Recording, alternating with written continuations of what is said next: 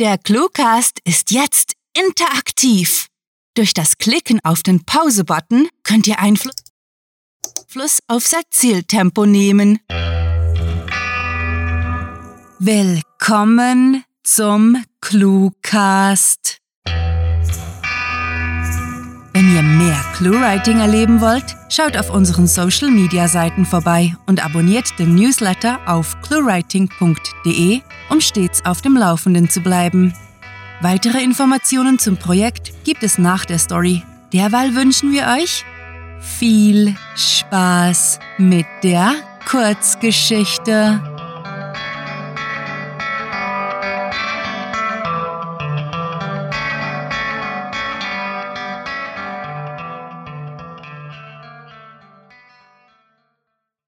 Zwei dreiunddreißig fünf einundvierzig. Mein Name ist Yitzhak.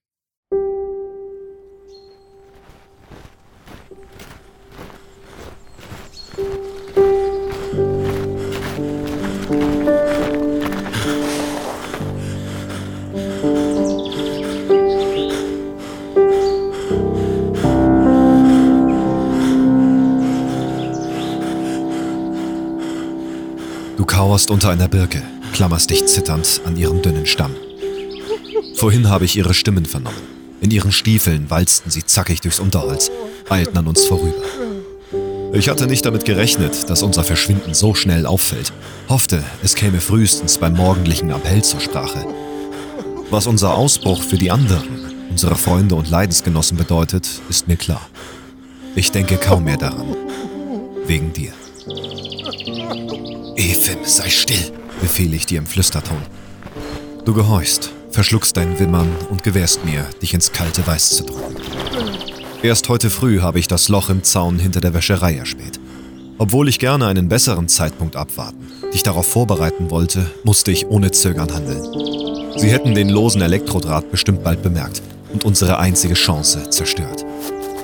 Papa hatte oft gesagt, eine verpatzte Möglichkeit sei immer die Schuld desjenigen, der sie vorbeiziehen lässt. Wie ernst er das meinte, war mir wahrscheinlich nie so richtig bewusst gewesen. Bevor es begann, ging es uns ganz gut. Sicher, in jeder Familie gab es Probleme, so auch in unserer. Aber unser kleines Familiengeschäft lief dank Papa ordentlich. Er war angesehen und wir wurden geliebt. Bis sich alles änderte. Anfänglich waren es Blicke, später Worte. Schlussendlich tauschte man seinen Werktagsanzug, unsere Wollmäntel, gegen Streifen in hellblau und weiß aus.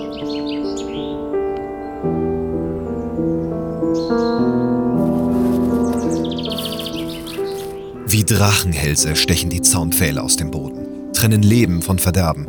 Und wir sind endlich, nach Entbehrungen, Schikane und Qualen, auf der richtigen Seite angekommen.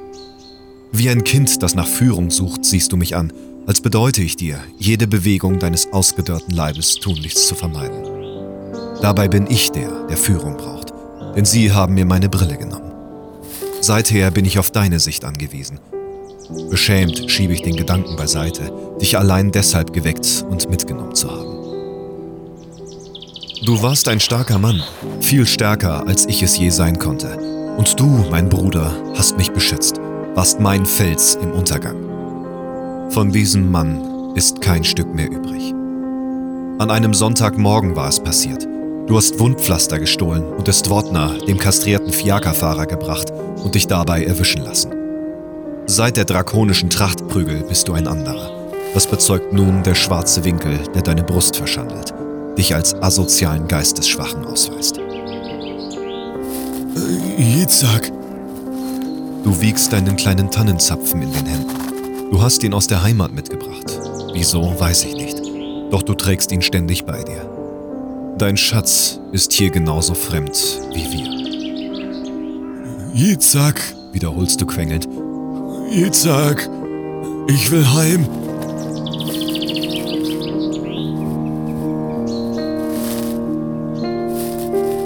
Evim. Die Schneedecke ist dicht, verwandelt den Birkenwald in eine beinahe lautlose Kulisse. Einen surrealen Ort, an dem man die Freiheit schmecken, trotzdem kaum fassen kann. Ich darf kein Risiko eingehen und zu früh weitermarschieren. Noch weniger können wir zu lange verharren. Ein Fehler und unsere Existenz wird beendet. Entweder innerhalb Sekunden oder über Jahre. Ethan, siehst du die Baumgruppe dort hinten? Du neigst den Kopf, wackelst hin und her. Informationen benötigen eine Weile, bis sie den kümmerlichen Rest deines einst scharfen Verstandes erreichen. Dann nickst du. Wenn ich los sage, rennen wir dorthin. Deinen Tannenzapfen in den Beutel steckend, richtest du dich etwas auf und machst dich für den Sprint bereit. Es ist eine Tragödie, deinen Körper so zu sehen. Du wiegst kaum mehr als ein achtjähriger Junge. Deine rissige Haut spannt übers Gerippe. Du bist dreckig, stinkst nach Schweiß und Urin. Mir geht es nicht anders. Viele sind dieser Marter bereits erlegen. So auch Papa. Weshalb bloß tun sie uns das an? Los!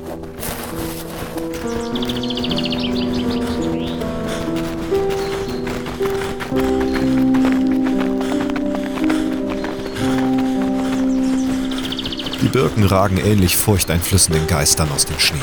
Ihre schwarz-weißen Rinden berichten makabere Geschichten Wir sind bei der Weichsel angelangt und legen eine kurze Rast ein. Ich bin dankbar. Ein Gefühl, das mir in den letzten Monaten abhanden zu kommen drohte.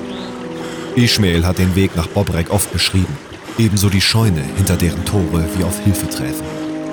Judenfreunde soll es dort geben, die Entflohene über ihre Routen in die Schweiz schleusen können. Zuerst mit dem Pferdewagen, danach ein Stück zu Fuß und über die Grenze mussten wir mit dem Velo, wie die Schweizer ihre Fahrräder nennen. Dort erwarten uns Berge, Frieden, ja gar Erlösung für mich sowie meinen debilen Bruder.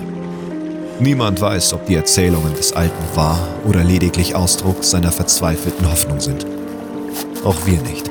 Dennoch wage ich es, dich in die Ungewissheit zu leiten. Womöglich in den Tod. Yitzhak, Unterbrichst du meine Besorgnis.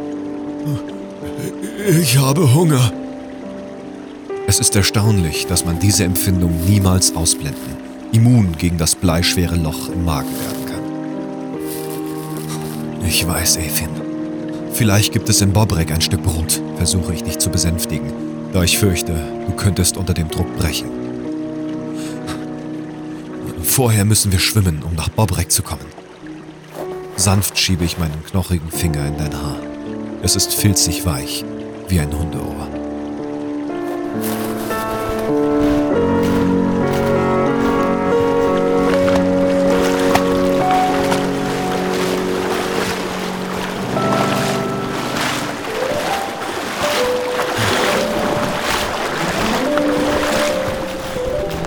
Inmitten von Birkengerippen stehen wir tropfnass da. Der Dorfrand mitsamt der schutzversprechenden Scheune zum Greifen nahe. Eine silberne Eiskruste bildet sich an meinem Stern, bedeckt das Kennzeichen der Unwürdigkeit. Die Kälte erreicht die Nummer auf meinem linken Arm, erinnert mich an den Namen, den sie mir wegnahmen. Jitzak. Ich heiße Jitzak und nicht 233 541. Die Arier feiern in ihren Häusern den 1. Dezember. Klaviermusik sickert durch die Fenster bis zum Wald. Da werden die Klänge plötzlich lauter. Schritte donnern über Dielen, trappen schließlich gedämpft durch den Schnee. In unsere Richtung. Das ist wohl wahr, Hermann. Lacht es amüsiert. Ich sage dir, der Krüppel hat geschrien wie ein altes Weib. Ich sehe schon. Der Posten beim Lagerarzt gefällt dir. grunzt ein anderer. Sie kommen näher. Flink packe ich dich am Oberarm. Zerre daran, bis du deine Aufmerksamkeit von den SS-Leuten nimmst und dich in ein festlich verschneites Gebüsch buxieren lässt. Wenn du wüsstest. Der Verrückte will unbedingt alle Skelette behalten. Also hat er seinem Juden aufgetragen, ein Feuer im Hof zu machen und die deformierten, schwachsinnigen und Zwillinge auszukochen. Nun halten sie inne, öffnen ihren Hosenstall und erleichtern sich an zwei halbgewachsenen Birken. Um das Fleisch abzulösen? Erkundigt sich der Zweite, hörbar angeheitert. Jawohl, wie bei Suppenfleisch. Ich identifiziere ihre Umrisse gegen das Licht des Hauses.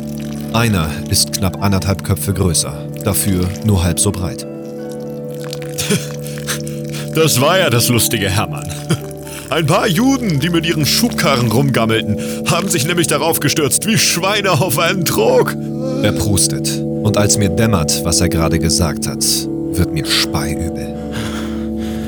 Du zuckst zusammen und ich erkenne sofort die Anzeichen. Deine Augen und Nüstern weiten sich.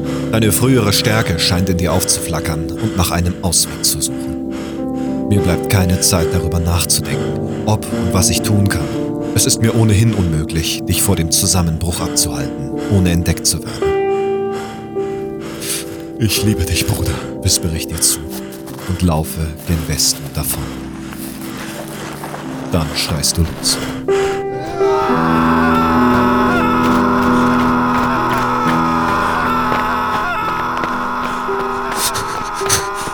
Ethan, keuche ich im Takt meines Galopps.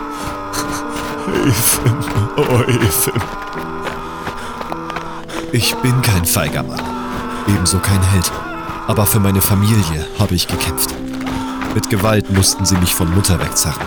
Für Papa gab ich Brot und Wasser. Dich, Ethan, muss ich meinetwillen aufgeben. Meine Füße versinken im Schnee.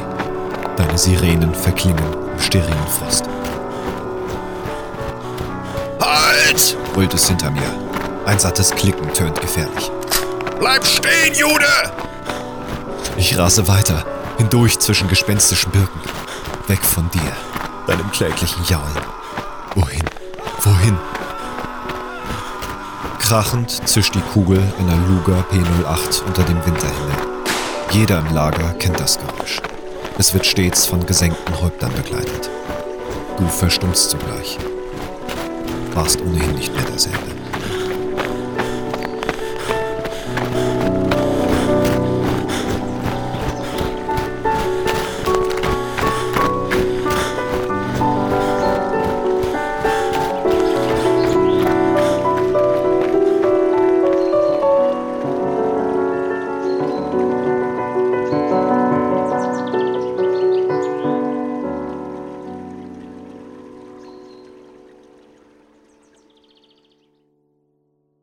Das war 233 Mein Name ist Yitzhak. Geschrieben von Rahel. Für euch gelesen hat Dennis Prasetio. Diese Kurzgeschichte spielte am vorgegebenen Setting Birkenwald und beinhaltete die Clues Wundpflaster, Tannenzapfen, Velo, Hundeohr und Fiakerfahrer. Da sind wir wieder, zurück aus der wundersamen Welt des Cluecast. Und wenn ihr bei uns bleibt, könnt ihr eine ganze Menge über unser Projekt hören. Wir wissen, dass ihr den Cluecast überall hört. Auch da, wo eine App praktischer ist als ein Browser.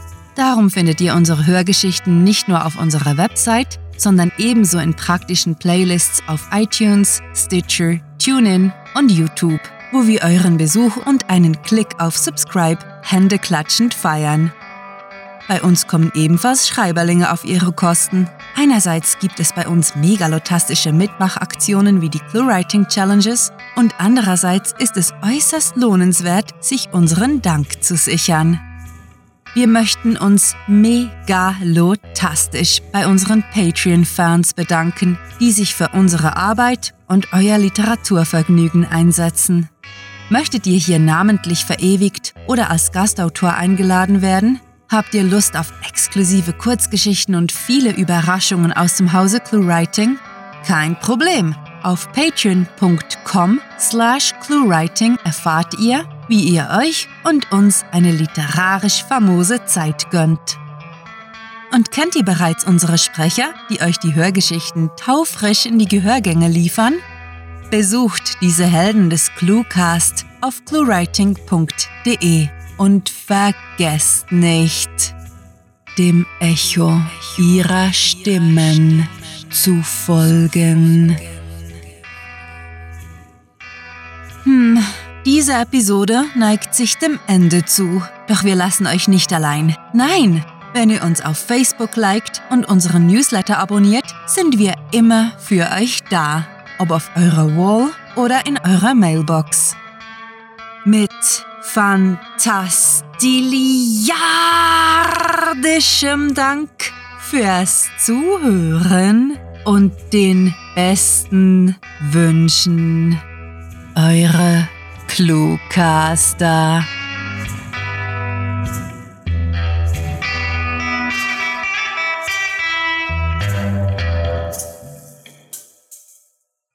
Leute, die sich gegen die Raumfahrt aussprechen, haben in erster Linie die irrationale Angst, dass eines Tages Astronauten aus dem Orbit auf sie herunterspucken könnten. Der Cluecast ist eine Produktion der Literaturplattform ClueWriting.